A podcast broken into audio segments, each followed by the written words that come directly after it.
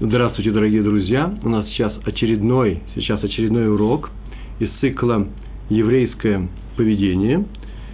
Э, называется наш сегодняшний урок «Радость за других». Я хотел его назвать несколько иначе, например, не место зависти.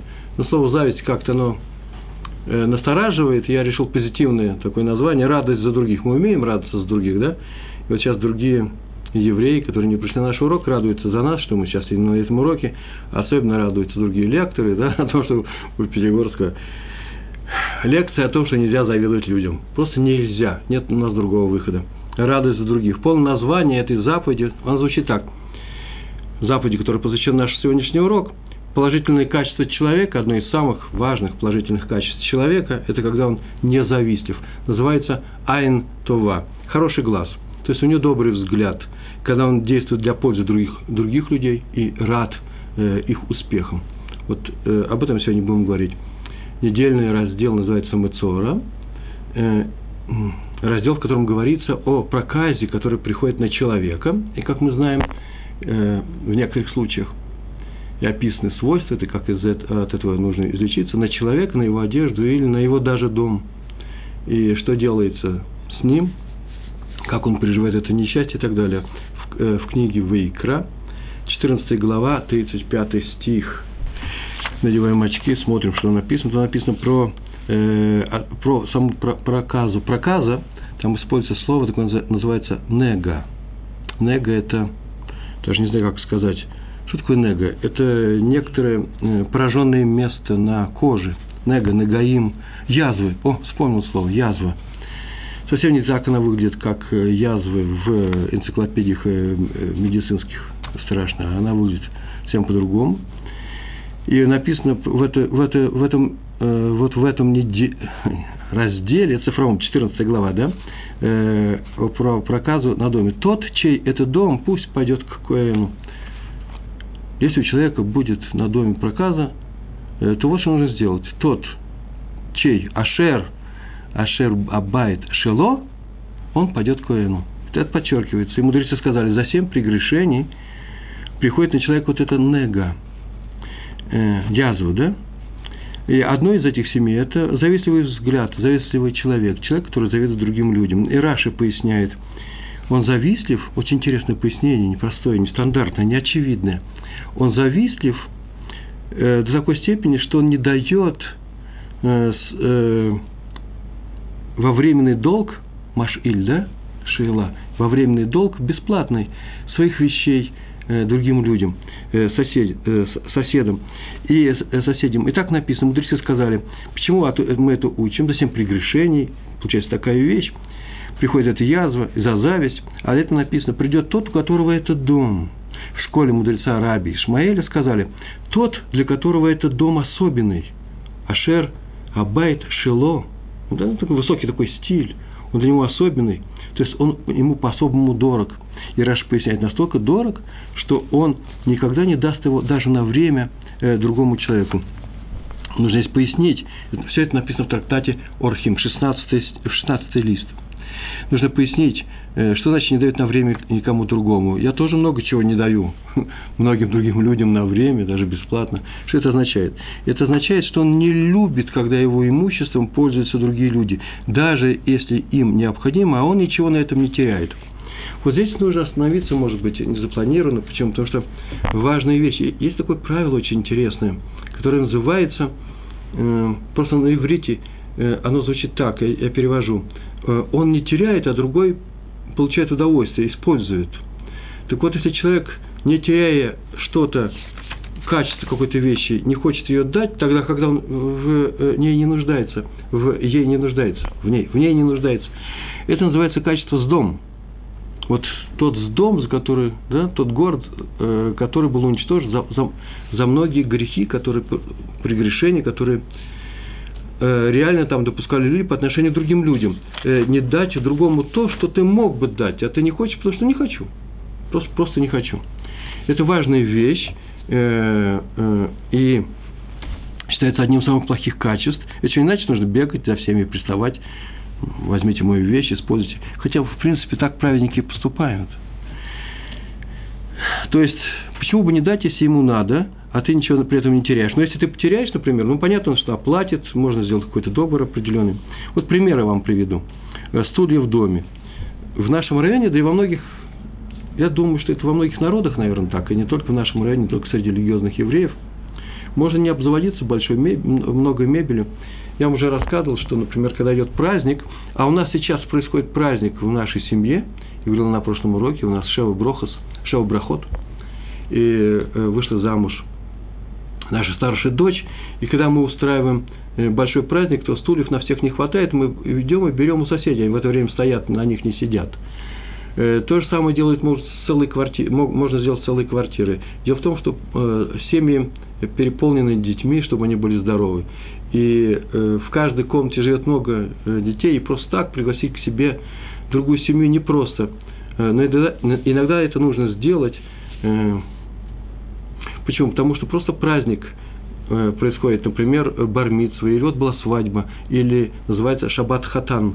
Э, после свадьбы семья жениха устраивает шева брохас, в первую же субботу, которая после, после свадьбы происходит, э, его вызывает кто, его вызывает кто его отца, отца невесты, и в это время нужно присутствовать э, в этом месте. Если находятся люди в другом городе или в другом районе, это тяжело. Что делать в таких случаях? Или когда приглашают на субботу своих родственников, просто узнают, у кого в округе свободная квартира, когда они уезжают. Это называется отдать свою квартиру. Между прочим, это очень хорошее правило, оно мне очень нравится. Почему? Потому что приходится смотреть свои квартиры так, чтобы она выглядела пристойно в чужих глазах. Сейчас я буду пользоваться целую субботу. И это, это тонизирует жизнь. Э, но это очень приятно, это очень хорошо. Некоторое время назад один из известных раввинов Шутами, который воспользовался нашей квартирой, он сказал очень интересную вещь. Он говорит, пришел там человек, он жил тут у вас, мы дали квартиру им, и потом походил, походил по квартире, говорит, это что, квартира Рава Пятигорского, что ли? Его говорит, ну да, Рава не знаю, но Пятигорского. Говорит, ой, а я смотрю его лекции в Толдот, а это он живой, оказывается, от этого квартиры. Так это было интересно и приятно. Так или иначе, квартиры дают, стулья дают, э, вещи любые дают. Почему? Потому что почему бы и не сделать это? Больше того, мы однажды говорили на эту тему, что гмахи делают, да, этих вещей. Есть специальный гмах стульев, просто специально у него в подвале лежит очень много стульев, и у кого-то э, снимает, он арендует или снимает что-то, э, столы свадебные и так далее. Это очень важная вещь. Мы же все равно уезжаем. Почему же не отдать эту квартиру, не сделать евреям радость? Может быть, мы для этого и живем, для того, чтобы доставлять другим людям радость. Вот тот вывод, который я хотел бы, чтобы мы подошли к нему в конце этого урока. Э, мудрецы спросили, как вообще исправляют эту проказу, которая раньше была, и в частности, например, мы изучали, что проказа на теле за плохой язык, да, лашонара, плохой язык, он оговаривает других людей. Так была эта тема посвящена нашей прошлой лекции и так далее. Э, в частности, мы там говорили в самом начале, лекция наша была посвящена принципу мера за меру, меда коннект меда. Э, но там это, э, говорили об этом, откуда все это учится. А сейчас мы можем сказать, вот смотрите, вот еще проказы есть, та самая болезнь, нега, негаим э, на доме. Это как раз за, за нехороший глаз айнара. Очень часто говорят, что айнара – это не что иное, как сглазить, да, с глаз. Вот откуда это взялось? Это очень интересная интерпретация. И вы можете слушать на других уроках, что на самом деле такая вещь, кто-то посмотрит на нас тяжело, и теперь у нас ничего не будет получаться. Теперь все время будут спотыкаться, моя лошадь будет спотыкаться на правую ногу, потому что сглазили нас. И надо бы теперь отгладиться, прочие вещи. Э, когда я говорю, это не еврейский подход, если я скажу, что это не еврейский подход, скажешь, ну как же, Рав ты сам же приводил сгулот против э, Айнара. Э, мы эту тему уже несколько раз говорили, это работает немножко интереснее, не просто так ничего со мной не может случиться, если Всевышний это не, позв... Не позволит этому случиться, а он позволяет случиться только потому, что он хочет, чтобы со мной случилось, для того, чтобы что? Чтобы мне стало лучше, чтобы я исправился, чтобы я поднялся и так далее. Он хороший экзаменатор, он знает, какие вопросы мне задавать в, в, во время сессии, для того, чтобы перешел на другой семестр. Я за это плачу деньги большие, да? Так мы получаем образование. Это не айнара, это не плохая вещь, это не с глаз, который не мешает, это то, что мне должно помочь. И на эту тему позже э, мы поговорим с Божьей помощью сегодня. А пока я продолжу говорить о том, как исправлять свою проказу у нас здесь, в Торе, в нашем недельном разделе. В Торе глава 14 посвящена этому. Там написано, что человек должен сделать три вещи. Побрить волосы на голове, такие простые, банальные, гигиенические, побрить волосы на голове.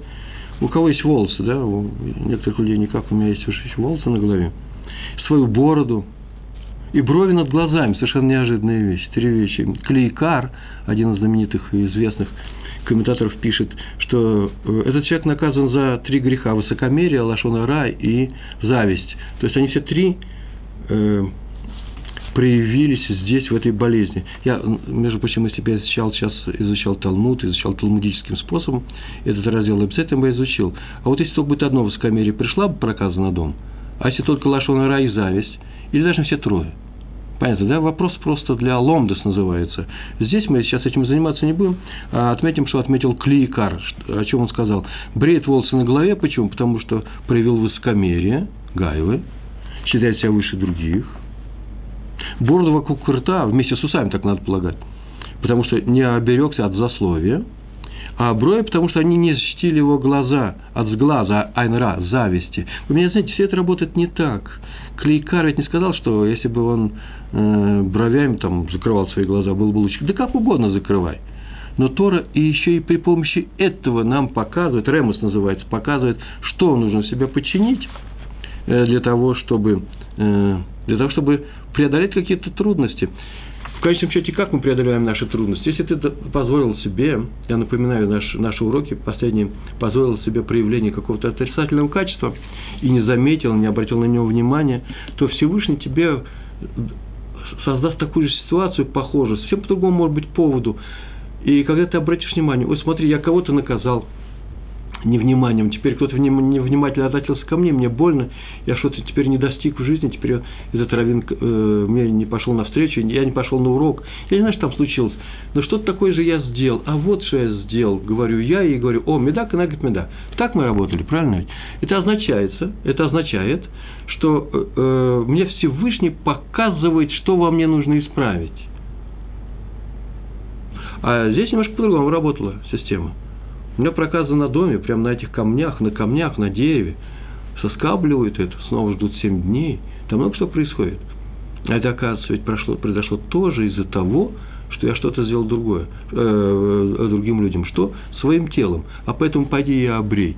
Обрей отнюдь не потому, что ты вылечишься, а потому что просто необходимо. Я, понятно, да, это не физическая связь между этими явлениями. Это просто не что иное, как один из способов того, как Всевышний учит меня в этой жизни, помогает мне.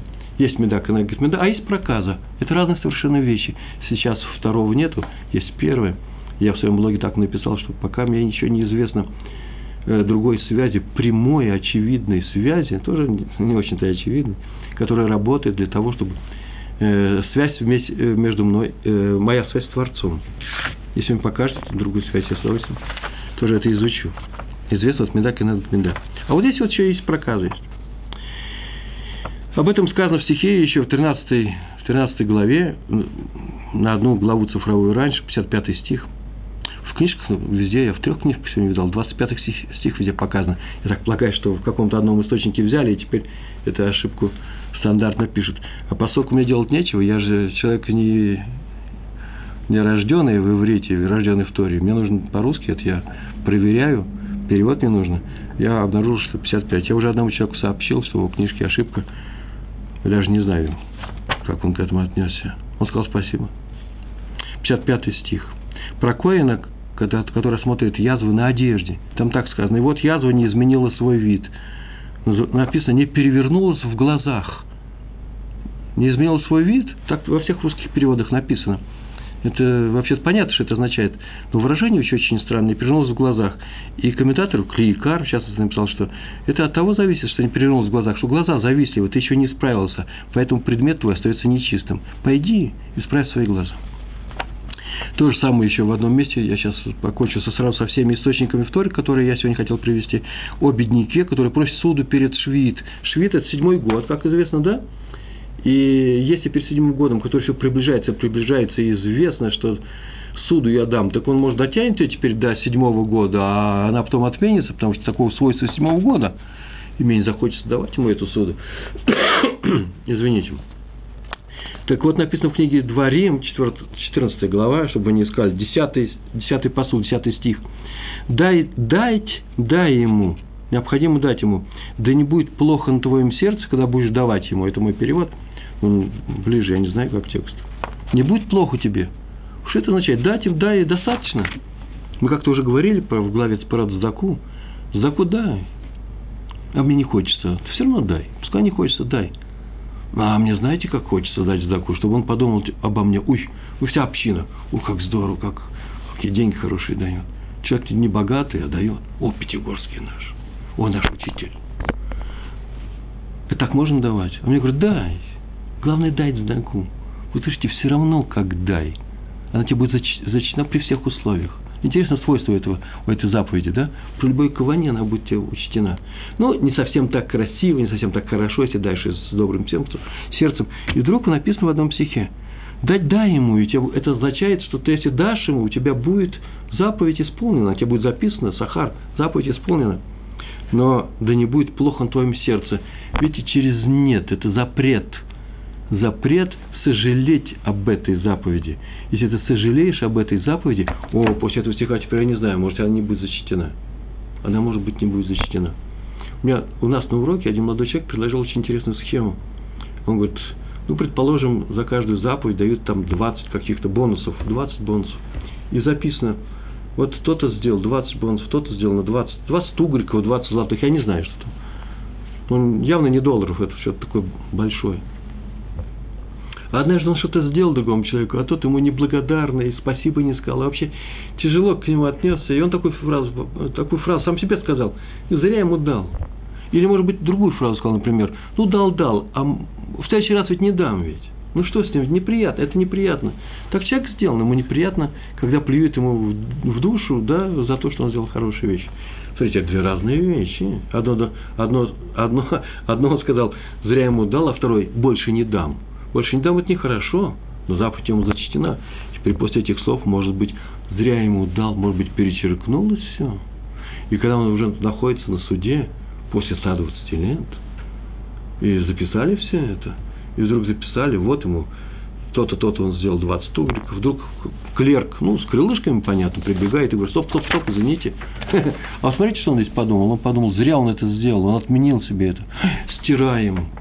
И он думает, ой, бедняк, я, что, же я, что, же я, что же я подумал? Одной своей мыслью вот своих 20 этих бесконечных бонусов я испортил. Я понимаю, что все это, конечно, сказки такие для детей, э, примеры такие э, дидактические. Но примерно этот механизм так он, так он и работает. Нельзя отменить себе ничего. Э, лучше бы не отменять. Э, это называется обладать добрым глазом дай ему деньги и не сожалей об этом. Да, да не будет тебе досадно. Это называется не обладай плохим глазом. Вот это называется айнгара. Это называется плохо. Жалко тебе ему. Душа ты тебя, может, даже и щедро даешь, но каждый раз в этой душе остается такой мар, называется, э, горечь. Этого нужно избегать. Вот об этом сегодня наш, наш урок. Сказано в Мишле, Мишле это как называется? Притчи. Там так сказано, будет благословен добрый глаз, не добрая рука, а именно не рука дающая, а добрый глаз будет благословен.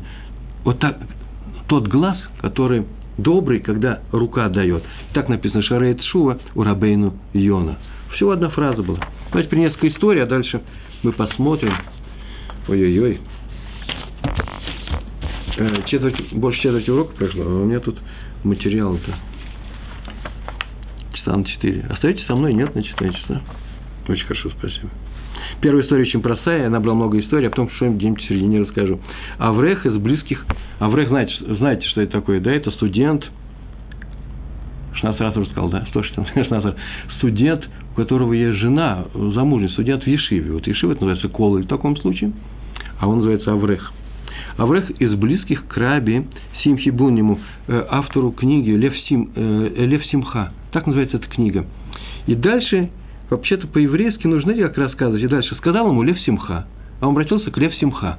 Теперь имя не будет. Но я буду, конечно, так неудобно по-русски говорить, но чтобы мы знали, что э, имя книги идет за как имя автора. Поэтому мы и говорим Хофисхайм. Хофисхайма спросили. На самом деле это очень странно. Почему? Потому что это же автор книги, которая называется Хофисхайм. Так принято. Я почему это говорю? Потому что сейчас у нас появится другой автор другой книги, которая называется, книга называется «Бейт Исроэль». Э, так и сказано было. Э, Лев Симха сказал Бейт Исроэлю. Хотите, так звучит немножко странно, да? Второго автора, автора книги Бейт Исроэль звали, у него есть имя, Адмор из Гур, Гурский Адмор. Это другой два хасида. Э, история была простая. Аврех из близких к, к Лев Симхи, к Раби Симхи Бунему, э, он потерял работу. Так получилось, что он остался без работы. Э, а вы знаете, что Авреху нужно как получать работу, и он за преподавание получает какие-то деньги, небольшие, но и это хлеб. Ой, есть мне что сказать на эту тему. Когда мы возвращаемся, приходим к Торе, мы очень часто оставляем тот мир, в котором мы жили, и где были другие интересы, и изучаем Тору, вдруг изучает, изучает Тору, человек обзаводится семьей, и вдруг обнаружит, что вообще-то материальная составляющая этого мира осталась здесь тоже, и надо искать работу. А какая работа? Он не хочет Тору оставить, и в то же время в Торе какие деньги. И он начинает в Торе находить, искать деньги. Это называется регрессия. Немножко отходит обратно к старым понятиям. И некоторые люди на этом теря, э, ломаются, некоторые люди э, остаются как бы в подвешенном состоянии, я называю это состояние короха, знаете, между небом и землей. А некоторые преодолевают и начинают расти в будущем. Мы сегодня поговорим на эту тему, что вот Авреху нужно, заработок, заработок нужен, но какой заработок и как, как это, это очень важно. Вместе еще рассказ на эту тему. Так иначе, он потерял работу в Вишиве, остался без денег, его вызвал к себе. Э, он был человек известный, Аврех способный, хороший учитель. Его вызвал, вызвал к себе Адмор из Гур, гурский рэбе, и автор книги Бейсис Ройль. Да? Бейсис Ройль его вызвал, сказал, что с его способностями он должен открыть себе кололь, для того, чтобы и способности применить, и для того, чтобы передать ту Тору, которую он выучил другим евреям, в то же время, чтобы был чтобы был у него какой-то заработок. То есть это полезно для всего еврейского народа работа. А он ему поможет открыть этот колор, он будет собирать для него деньги. Но пока он ищет спонсоров, как называется, да, Торем, спонсор. Спонсор спонсирует. Торем, Тормим. А пока он ищет, не надо об этом много говорить, потому что всякое может получиться, и он его просит ни о чем не говорить. Очень хорошо. Он согласился.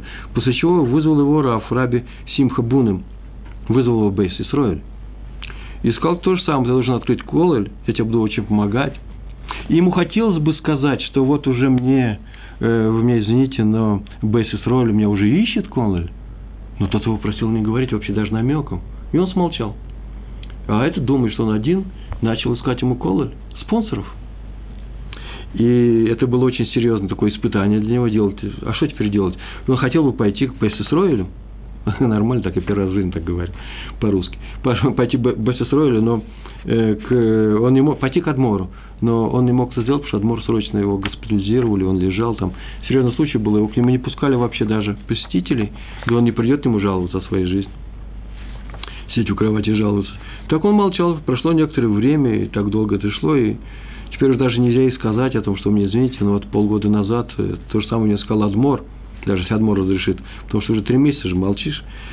И он чувствовал себя очень неудобно. По-русски, э, на иврите называется между молотом и наковальней. Тут никто никого не стучал, поэтому пример это не проходит. Но стесненные обстоятельства.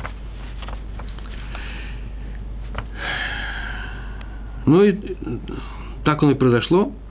И э, он почему-то решил, что как только он скажет об этом э, Раву Симхи, тот обидится. Ну что ж ты, что ж ты молчал? Или еще что-то. Я не знаю, почему. Какая-то может быть обида. Не знаю. Но так он иначе он решил, что он обидится. Почему ему раньше не сказали? Зачем он старается, если Кололи сейчас будет открыт э, усилиями Адмора? И, наконец, Адмор ему сказал через несколько месяцев, что все в порядке, нашел спонсоров. Вот ему и деньги для начала, вот его э, здание, все устроено. И все это стало известно. И он решил, что, ой, сейчас все это дошло до Рабу Симхи, и как он к, нему, э, к этому отнесется. На следующий день он пошел молиться, пошел молиться свою Ишиву. Там, где они все были вместе, он вошел туда, и вдруг Раби Симха его увидал, подбежал к нему и э, дает ему большой конверт с чеками. Говорит, вот знаешь, так получилось. Смотри, э, я нашел спонсора, И Адморти нашел спонсора. Теперь уж точно должна быть хорошая Ешива. Я надеюсь, вы возьмете меня, Шутав называется, компаньоном, чтобы я помогал такому хорошему делу. У него ни на секунду не было никакой горечи в том, что кто-то обошел его, кто-то еще э, начал помогать этому человеку. А о том, что подумал этот человек, говорить ему или не говорить, ему вообще в голову не пришло. Это был настолько э, э, э Раби Симха открытый и э, радостный по отношению ко всем евреям человек, что э, эта история вот вошла, записана была в книжку. И на завтра, э, вот во время молитвы, он говорит, молитва была у меня особая, почему? Потому что я стоял с радостным, который молился, и в перерыв между молитвами, между, да, когда молятся сами и шас, он подошел ко мне, похлопал по плечу и показал на, на, наверх, как здорово Всевышний нам помогает. Так он сказал. Раф Симха научил его доброму взгляду на, на все происходящее. Еще одна история, еще несколько историй, потом еще немножко теории расскажу. Раби Йосиф Шломо Канеман, э, Ишива Поневиш, да, Ешива Пониш, который уже здесь, которая уже здесь, в Израиле, из города Пониш, которая была разрушена немцами, сотрется их имя во время войны.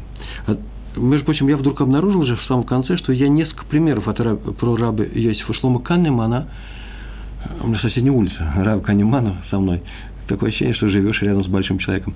Несколько примеров. А потом я понял, да просто он отличался этим качеством доброго взгляда – очень много примеров, именно обязательно. Если книжка будет написана только про это качество, там будет половина, наверное, рассказов про него. Все собирали эти рассказы после него. Вот один из этих рассказов. К нему пришел однажды богатый американец пожертвовать крупную, крупную сумму на Ешиву Поневиш. Вы знаете, Ешиву Поневиш в Нейбраке? Одна из самых известных э, после военного вре, э, времени Ешива в Нейбраке. Как только организовался Бнейбрак, Бнейбрак встал вокруг этой Ешивы. Там сначала сделали эту Ишиву, а потом э, туда переехал весь религиозный э, все религиозное население Тель-Авива, э, Харидим, да, э, приехали в Бнейбрак. Так организовался Бнейбрак. И вот он был его э, раввином, Рав Конеман, Йосеф Шлома э, Канеман э, был раввином. К нему пришел этот американец и принес пожертвование. И он начал с ним разговаривать, и тот сказал, что вообще-то они из Америки, а отец его из Литвы, они литовские евреи, пришли к литовским евреям. А где был в, отец жил, он жил там-то, там-то, в городе Кон. О, город Кон, хорошо, как это, это же Ишива Слободка. Да, он учился в Слободке. В Ешиве Слободка он учился. А деньги ты принес? Деньги я принес для того, чтобы его душе было хорошо, он умер у меня. Поэтому в, в памяти, по-русски говоря, в память, э, в памяти моего отца. На самом деле для души моего отца.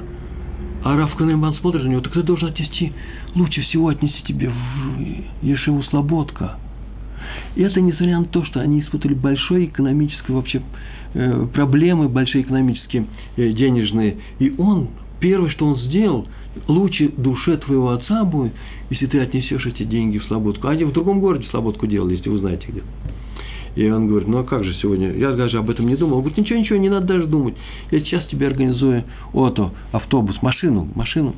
И тут же он устроил в течение нескольких часов машину, человек, который ехал в том направлении, он посадил его и просто радостно его, пожал ему руки, сказал больших успехов и отправил его в Ешиву с конкурентов. Как конкурентов? Это Ешива собирала тоже не простые кадры, то, тоже, э, только ее организовали. И денежная помощь была. Он с легкостью отказался это. Почему?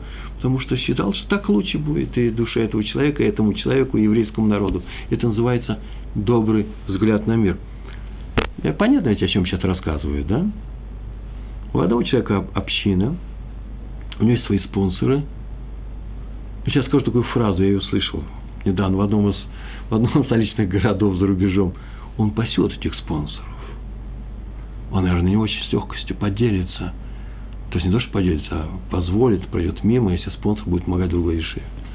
Я так полагаю, что это теоретические вещи, я так не знаю, конкретно никаких вещей я не знаю.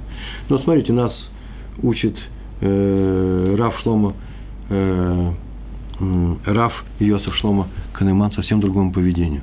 Раз уж мы пришли к Торе, раз мы руководим Ешивой, раз мы говорим, что здесь есть у нас Святая Тора, Святых Торы, и мы учим ее, и учим Мусар, и учим Талмуд, и учим еврейское поведение, придется себя вести таким же образом.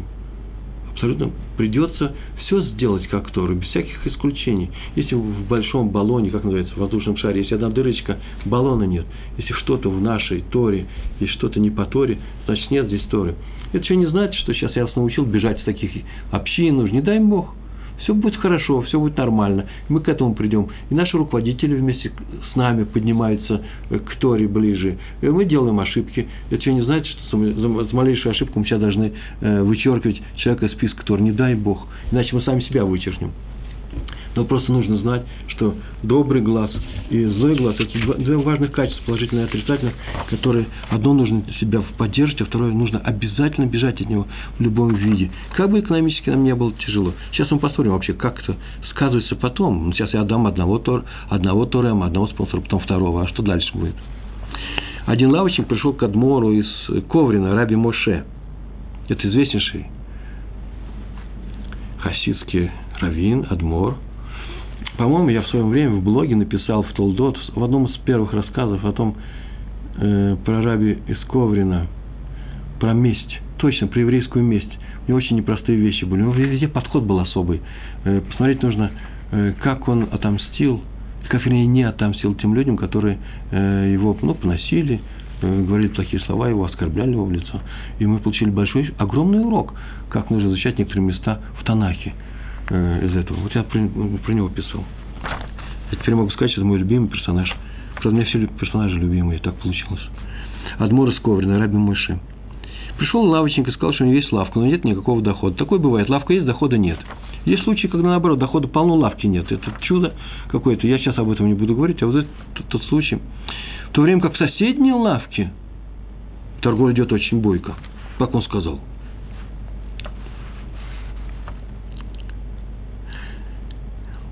Раф сказал, что в лавке торговли тоже будет идти бойко, очень бойко она будет идти. И вот что для этого надо сделать. Он просто взял и сказал некоторую практическую вещь. Он сказал, надо поблагодарить Всевышнего вслух, громко. Ты умеешь громко говорить? Да, умею. Возьми и скажи, очень громко. Прям такое благословение скажи. Благословен ты Всевышний, царь, Аулам, царь э, э, мира, который дал щедрый доход моему соседу. Повтори. Но тот произнес, прямо на иврите, не на идиш, а на иврите. Это очень хорошо. Вот теперь каждый раз три раза в день ее говорит фразу. Только громко. А когда ты научишься ее говорить громко, очень громко говорить, ты знаешь, что однажды ты принеси ее совсем тихо, вообще никак не принеси, в душе, в сердце, но от всего сердца, прочувствовав, и ты видишь, что это тебе поможет. И я объяснил. Дело в том, что это правило – я выучил из, из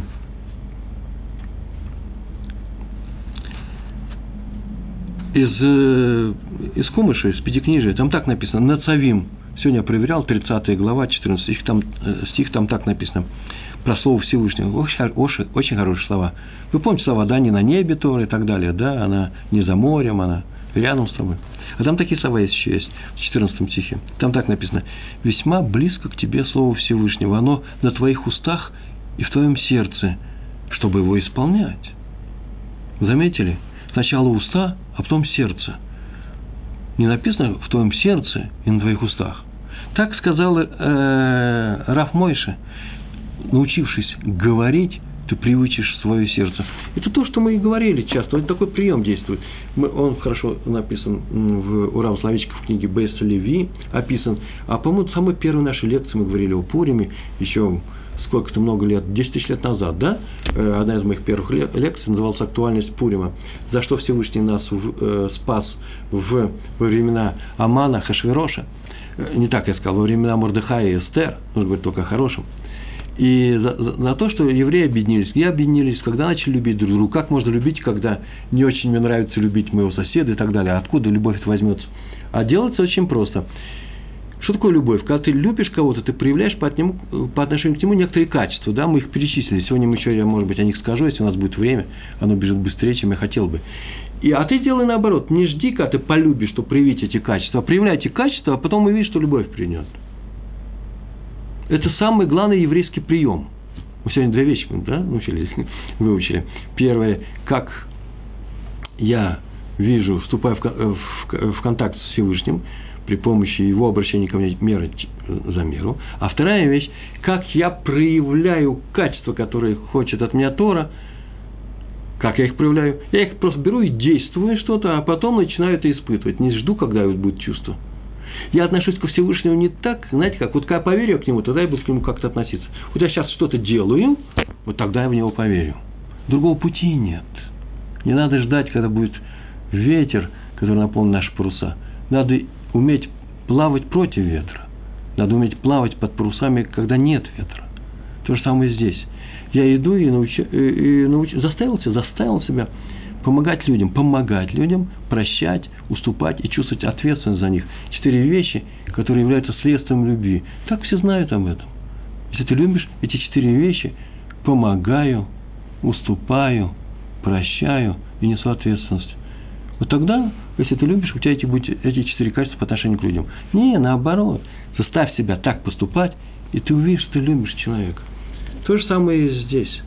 Заставь себя, заставь себя благословить, благословлять Всевышнего за то, что он дал успех другому человеку, заставь себя, и ты увидишь рано или поздно, после твоих устов, это войдет в твое, в твое сердце, и ты будешь испытывать к нему совсем другое отношение. Раби Аба Берман. У него была Ешива, тяжелое экономическое положение было, богатые люди города не спешили ему помогать. И пришло время возврата дол, э, долга, долг, да, должен был отдать, за аренду помещения Ешивы. Вечером он вернулся домой немножко, э, днем вернулся домой, расстроенный, а потом сказал, что у меня есть дело, и убежал сегодня сдавать деньги. Но жена знает, что, жена Ребетсон, жена Равина знает, что сейчас он, наверное, где-то найдет эти деньги, найдет, всегда найдет. И он вечером пришел радостный, сияющий, она спросила, ну, деньги нашел? Он говорит, нет, ни копейки не нашел. А что ты сияешь? Мне, знаете, это мое выражение, там не было написано, я так думаю, она спросила, что ты сияешь. Он сказал,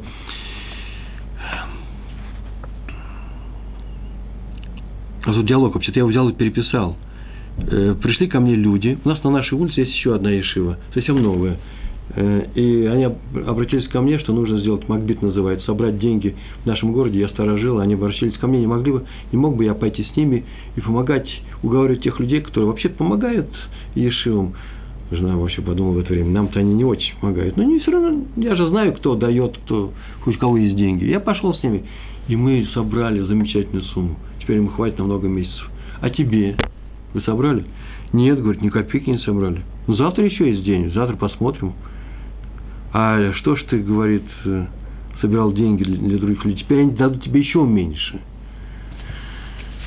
Собрал достаточно. А он говорит, не, э, не беда, главное, чтобы мы помогли Ишиве. Разве не надо заботиться о себе? И вот он сказал эту фразу, Раби Аба Берман такую фразу сказал. Тора – это не мой частный бизнес.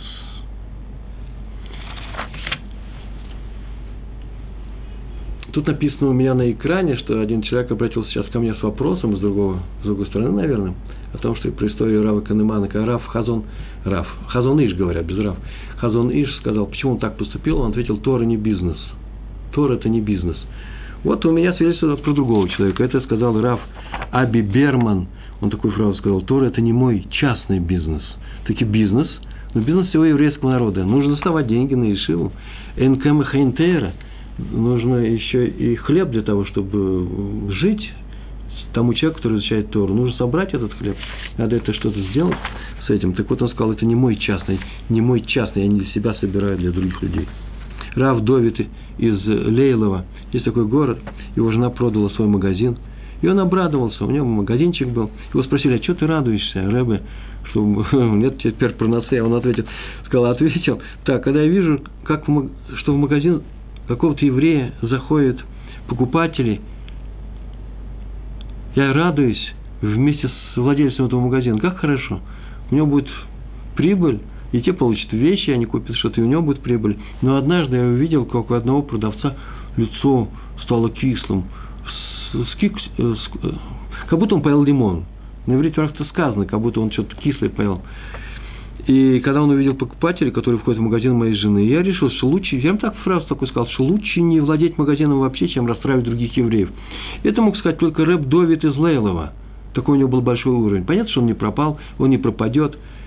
У него даже в голову не могло, что он пропадет. Но он испытывал еще больше трудностей. чем был до этого. Таки он все равно обрадовался, что теперь он не расстроит ни одного еврея. Посмотрите, что такое пропал или пропал. Я так думаю, ой, денег у меня сейчас нет, я пропаду. Понятно, что я не пропаду. Вот это, вот это ожидание, что сейчас я стану бедным, оно, может быть, начинает формировать даже не, мою, э, не мое отношение к этой конкретной ситуации, а мой характер. Я все время начинаю бояться чего-то страшного, то, чего вообще никогда не происходило.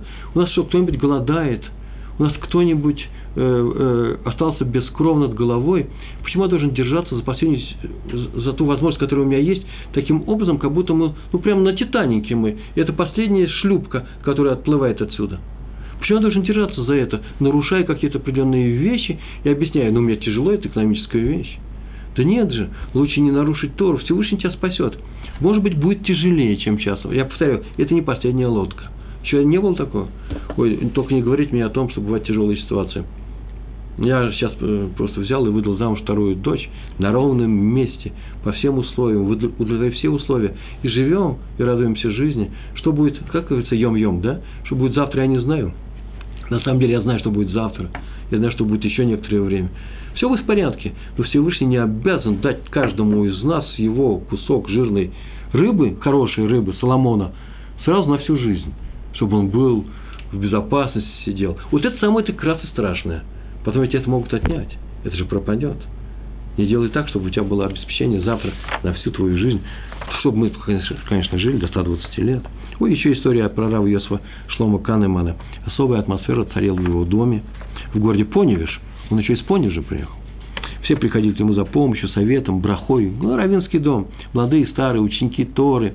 Просто балабатим, как называется. Э, простые люди.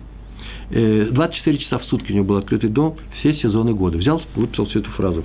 Однажды сказал ему на ухо некоторую весть его друг, Рабидов Робинсон.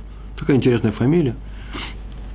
Сказал, что сегодня вечером распродажа вещей заложен в городском ломбарде – и невыкупленных. Раз в месяц они там это делают.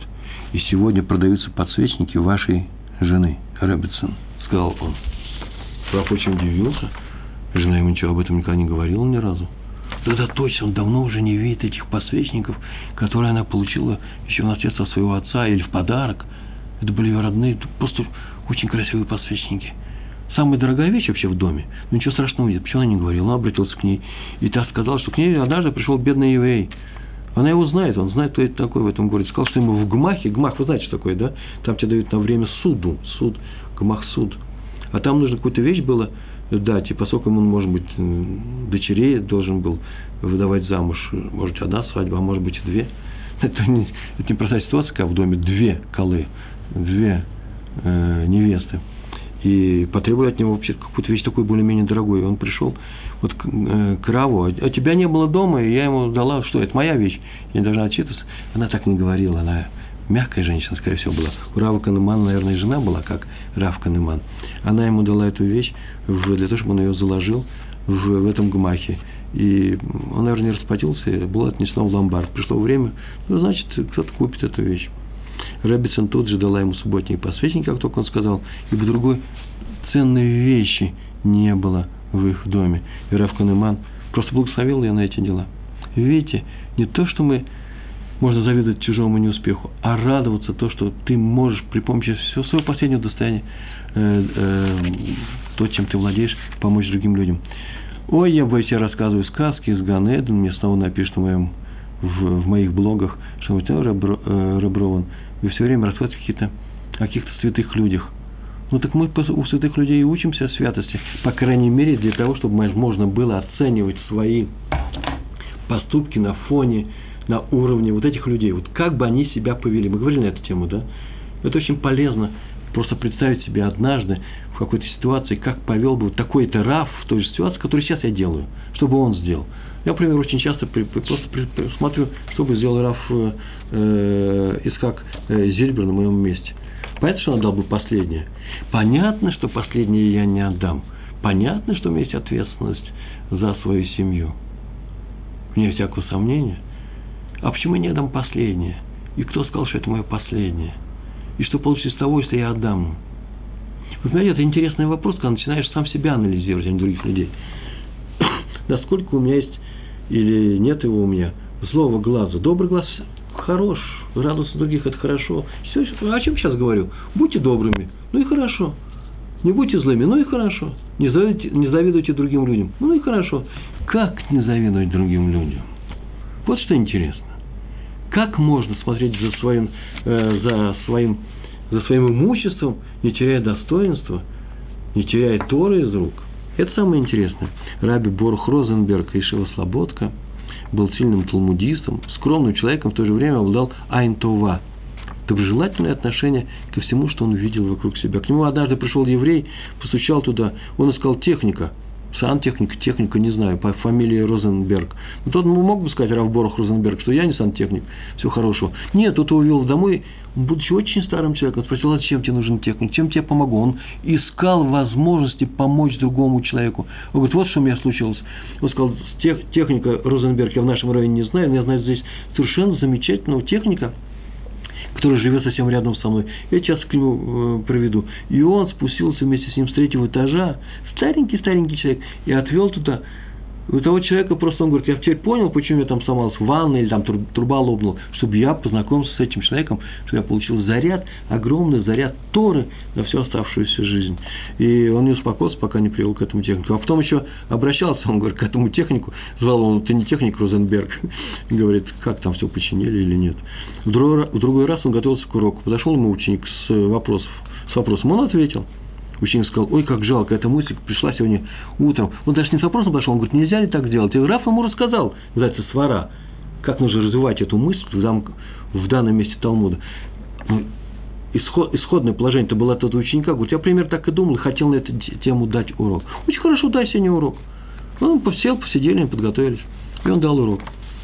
Потом подошел к нему друг, и друг, другой раввин, подошел к Раву Розенбергу и спросил, это интересная вещь сегодня произошла в Ешиве. Человек вышел рассказал, как будто это его идея. Эту идею я слышал от, э, от, от Рава. Почему вы ее подарили другому? Говорит, я ее не очень подарил, он сам ее открыл. Вот так вместе поучились. А я с Божьей помощью в другом месте дам. Вы слышите, что делаем мы очень часто? Что делаю я? Я слышу хорошую вещь, говорю, о, и я так думал. Вот теперь я и соучастник хорошей мысли.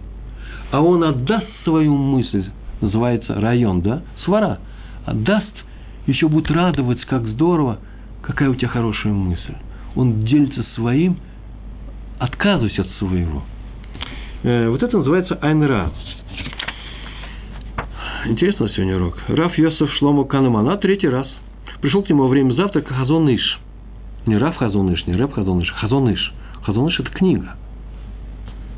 И сказал, что у него есть вопрос – но пусть он сначала доест, а он постоит там в салоне. Тот быстренько съел, и они начали разговаривать. Хазоныш сказал ему, что к нему, он обращается к нему с предложением установить в Израиле Ешиву Слободка. Мы говорили Слободке, да, как она организовалась. А где построить ее здание? В Иерусалиме или в Нейбраке, или в другом городе? Ну, не знаю, там, в Хевроне. Где построить Слободку? В Нейбраке вроде бы неудобно. Почему? Тут же есть Ешива Поневиш, который Раф э, Канеман и заведует. Поэтому к нему и пришел. Как ты отнесешься к тому, чтобы постро... где построить э, Ешиву Слободка? В Небраке, где у тебя Поневиш стоит, или в другом месте? Тур, как? Конечно же, в Небраке. Несмотря на то, что это явные конкуренты, мы говорили на это. Почему? Тур говорит, да это же теперь будет город полный Ешив. Сюда со всего мира будут э, съезжаться. Они очень боялись, что Раф Канеман будет против. Оказывается, он очень обрадуется. Так Хазон Иша сказал, ну, очень хорошо, я так сказал им, что ты обрадуешься. Теперь я могу, теперь я вижу, так оно и происходит, теперь я им скажу, что я был прав. Так они сделали. В конце концов, правда, Слободку сделали в другом городе, но Раф Канеман был просто рад тому, что чем больше ешив, крупных ешив в Нейбраке, тем лучше. Раби Хескель Ланда. Ой, я не успеваю, 10 минут там осталось. Хескель Ланда, мы говорили о нем, да? Это та книга, которая называется «Нода Биюда». Я очень часто слышу «Нода Б. Иуда». Это неправильно. Берушалаем нужно говорить, да, не Б. Ярушалаем. Новости передают у нас. Ну, наверное, русскому человеку трудно сказать, если есть город Ярушалаем, то из, из Ярушалаема. Нужно говорить Ми Ярушалаем, не Ми Ярушалаем. Такое правило. Так иначе книга называется Нода Биюда, Зеу. Э. На этом закончили. К нему пришли сборщики средств. Сказали, что нужно выкупить еврея. Я же не знаю, какая, там, каким образом нужно было выкупить еврея, откуда, из тюрьмы, из рабства, из Советского Союза, не знаю. Это происходило все в 19 веке. И требуется 300 золотых. Там было написано красных, в Австро-Венгрии, наверное, были одомим такие, красные деньги, ну, золотых.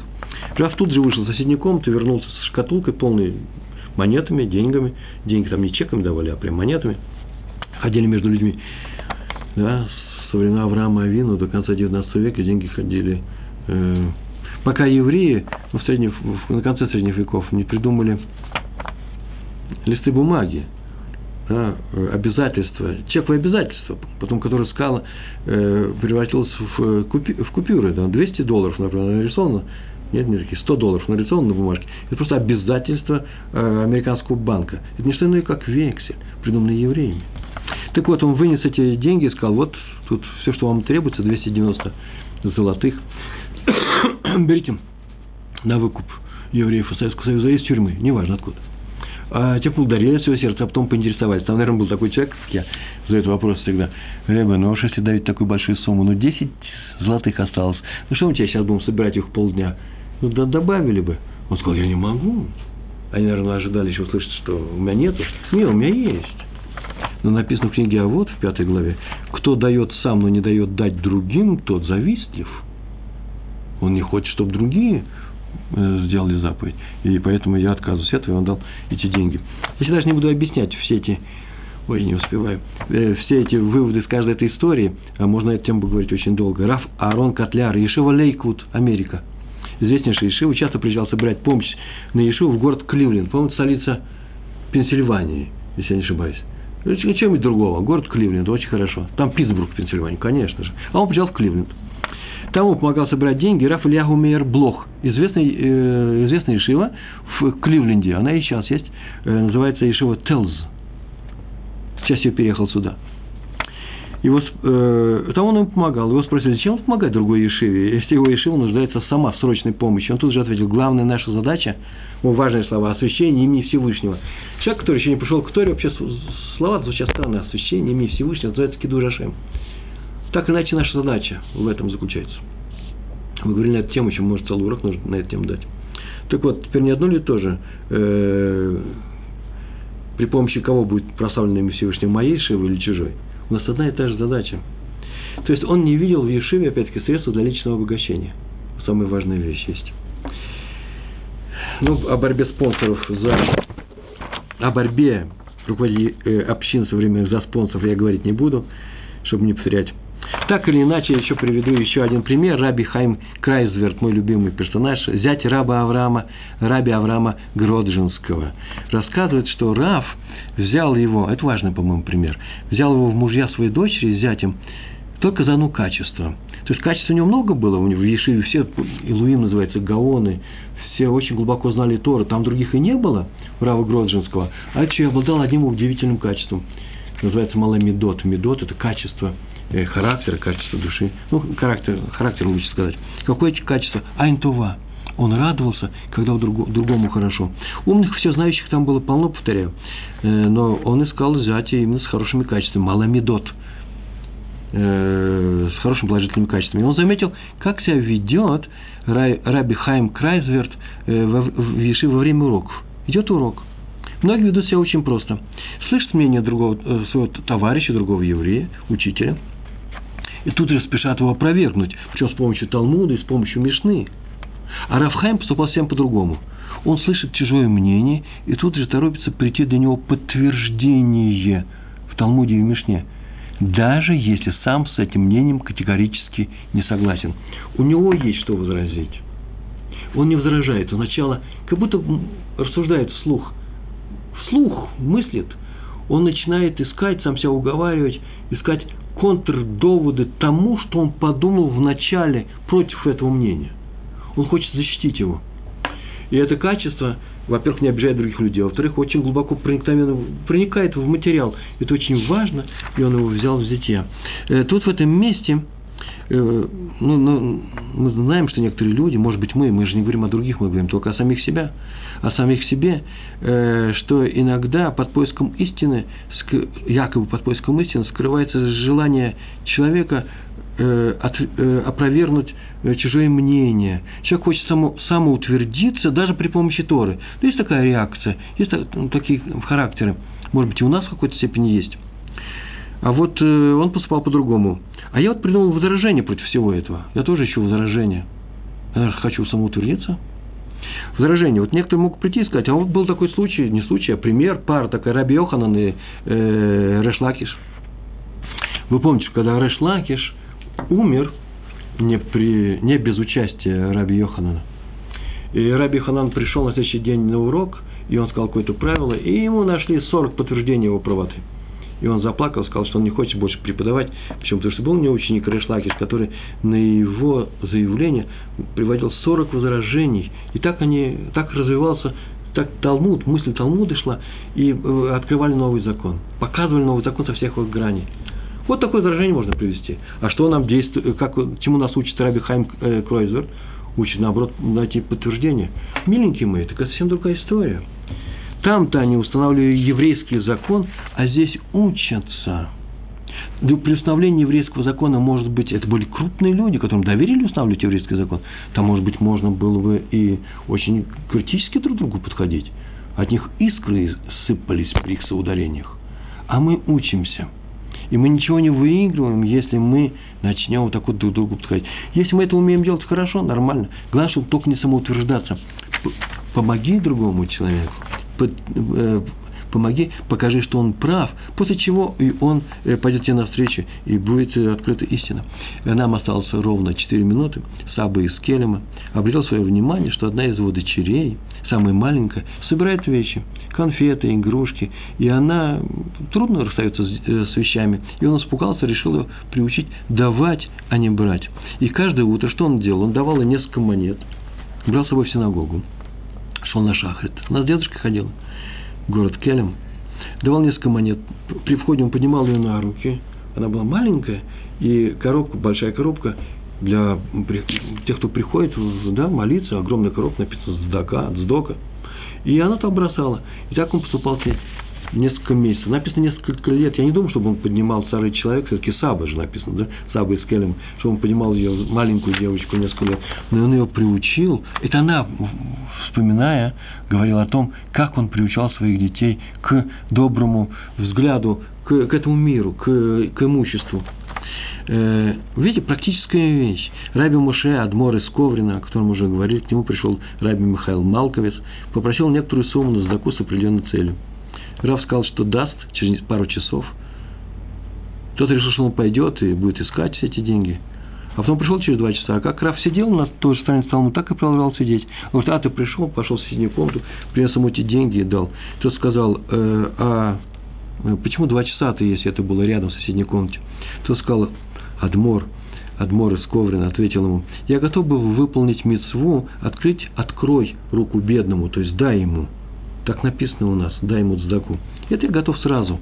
Но дальше написано, ну не будь удручен, когда будешь ему давать, чтобы не было у тебя горечи в сердце. А вот с этим мне пришлось поработать. И на это ушло два часа. Есть несколько моих любимых рассказов на эту тему. Посмотрите, называется «Спор между раввинами» про раби Хайма из Воложина, Рав Зельдович Рав Финос, как они пришли к Раву Хайму из Воложина на тему, э, должен ли второй участвовать в, э, в, той, э, в той дзаке, которую он собрал для Воложинской Еши. Это на сайте Толдот.ру, э, Толдот.ру Ешуру в моем блоге. Один, один из моих любимых рассказов. Раби Хаймов в конце спрашивает, скажи, пожалуйста, ну черт, две недели-то э, не дал мне деньги, если ты все заплатил. Говорит, мне трудно было расстаться с такой большой суммой. А почему еще две недели я ждал второй части? Вот мне было трудно дать ее с желанием, с радостью и с весельем в сердце. Это очень самый трудный был. Я две недели себя готовил. Ну вот и все. Добрый глаз мы сегодня проходим. Это проявление любви. Мы говорили, что любовь содержит в себе четыре качества. Человек прощает, уступает, помогает, несет ответственность за другого человека. Теперь мы можем дополнить, когда он радуется за успех другого. Это тоже, вполне возможно, одна из граней любви. начинаем радоваться, заставляем себя радоваться за успех другого, вслух, громко, радостно, и рано или поздно наше сердце к этому приучается, привыкает и идет за нами. Сердце у нас на поводу, а не мы у поводу на сердце. Большое спасибо за хороший урок. Большое спасибо, всего хорошего. Шалом, шалом.